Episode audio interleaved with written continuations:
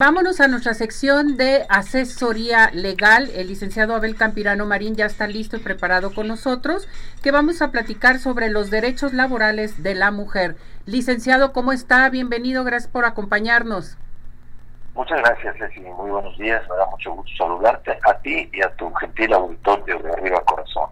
efectivamente, esta mañana vamos a hablar con ustedes acerca de los derechos de las mujeres en materia laboral que recordar que la ley federal del trabajo es una ley que se aplica y es obligatoria en toda la República, de tal suerte que para las personas que nos hagan el favor de escucharnos y que no radican en Guadalajara, donde se genera nuestra señal, pues pueden también ver o saber o entender que estos derechos que aquí estamos mencionando también se aplican en donde quiera que estén, Baja California, en Sonora, Sinaloa, Yucatán, en todo el territorio nacional. La Ley Federal del Trabajo se promulgó en el año de 1931, fue la primera ley.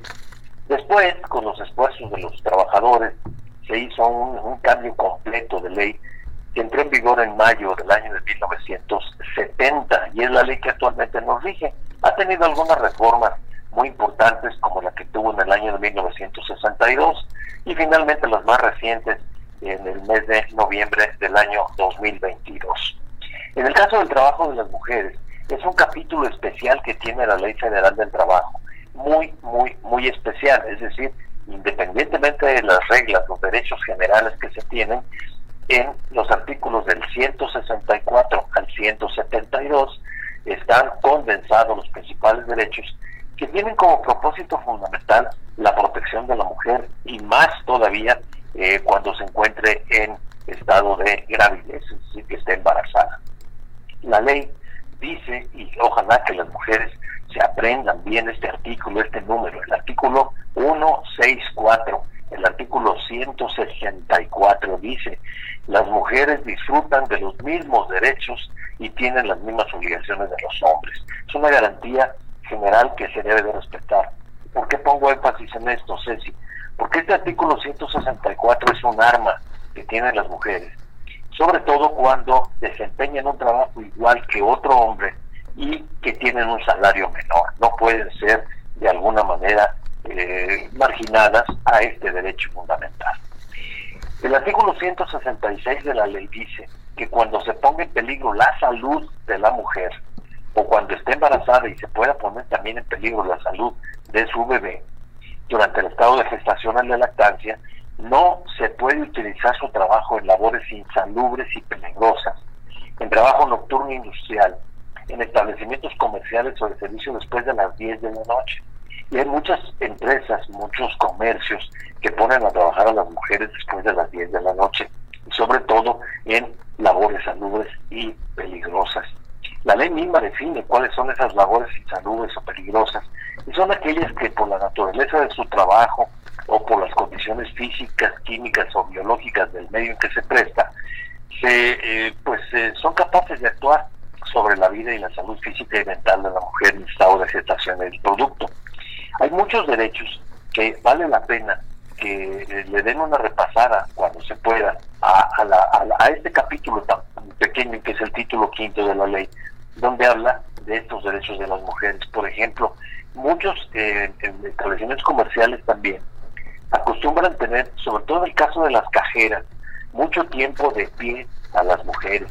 Y la ley lo prohíbe, lo dice la ley. Durante el periodo del embarazo no pueden realizar trabajos que exijan esfuerzos considerables o que signifiquen un peligro para su salud en relación con la gestación. Por ejemplo, levantar, tirar, empujar grandes pesos, eh, labores que produzcan trepidación o, repito, estar de pie durante largo tiempo o incluso que puedan actuar o alterar su estado psíquico y nervioso.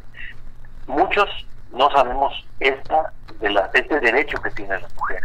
Entonces hay ocasiones en que están allí en, nuestro establecimiento y las pobres mujeres se descansan en un pie, se descansan en otro pie mientras están atendiendo eh, la caja y a veces tienen periodos larguísimos de tiempo. Los trabajadores dicen, o las trabajadoras, no, las trabajadoras, bueno, pues es que esta es mi obligación, sí, pero es una obligación que está limitada. Y el patrón no puede decir, tú tienes que estar conmigo trabajando durante ocho horas, así que no me importa si estás de pie, acostada o de rodillas. No, no, no, no, no. son seres humanos y no pueden estar de pie durante mucho eh, tiempo. En el caso de las mujeres que han tenido su bebé, tienen un periodo de descanso, seis semanas anteriores y seis semanas posteriores al parto, con goce de sueldo.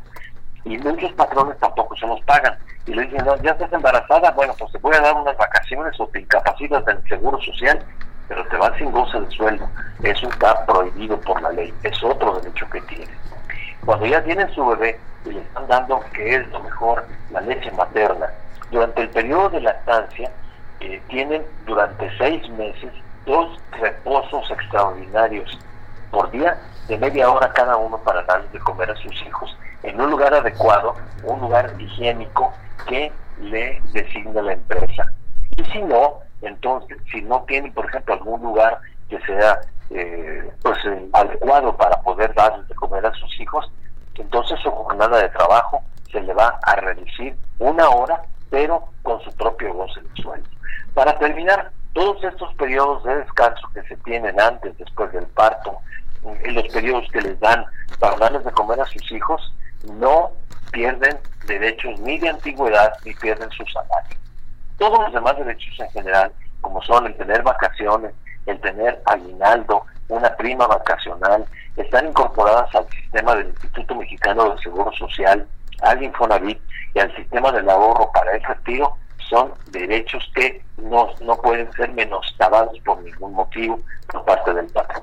Ahora bien, ¿qué hace una mujer si le violan su derecho? Bueno, existe ya un centro de mediación eh, laboral en donde pueden acudir, es gratuito. Para los efectos de que se presenten su queja, van a la empresa y la empresa recibe un citatorio y le van a decir, oiga, usted tiene una mujer que está trabajando aquí o varias mujeres se están quejando de esta situación.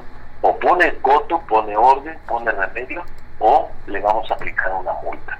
Y estos es básicamente los principales derechos que tienen las mujeres en materia laboral. La próxima semana, Ceci, le voy a referir a un tema también que es muy recurrente, que es en relación con el, servicio doméstico.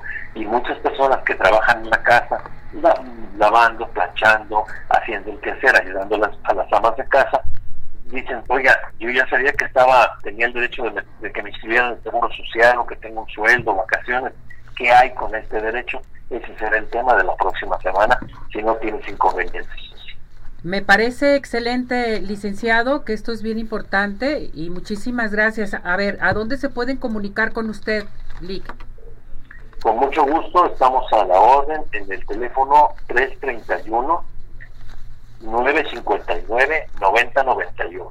Perfecto. Es 331-959-9091. Que pregunten por Patti, que es mi auxiliar, que le mencionen que nos escucharon aquí en tu programa de Arriba Corazones y les haremos un descuento muy especial en la consulta o en alguna asesoría en esta materia laboral o en la que gusten con gusto. Me parece excelente. Muchísimas gracias, Lick. Cuídese mucho. Gracias. Igualmente, Sergio, un abrazo y feliz semana. Igualmente, gracias. Bonito día.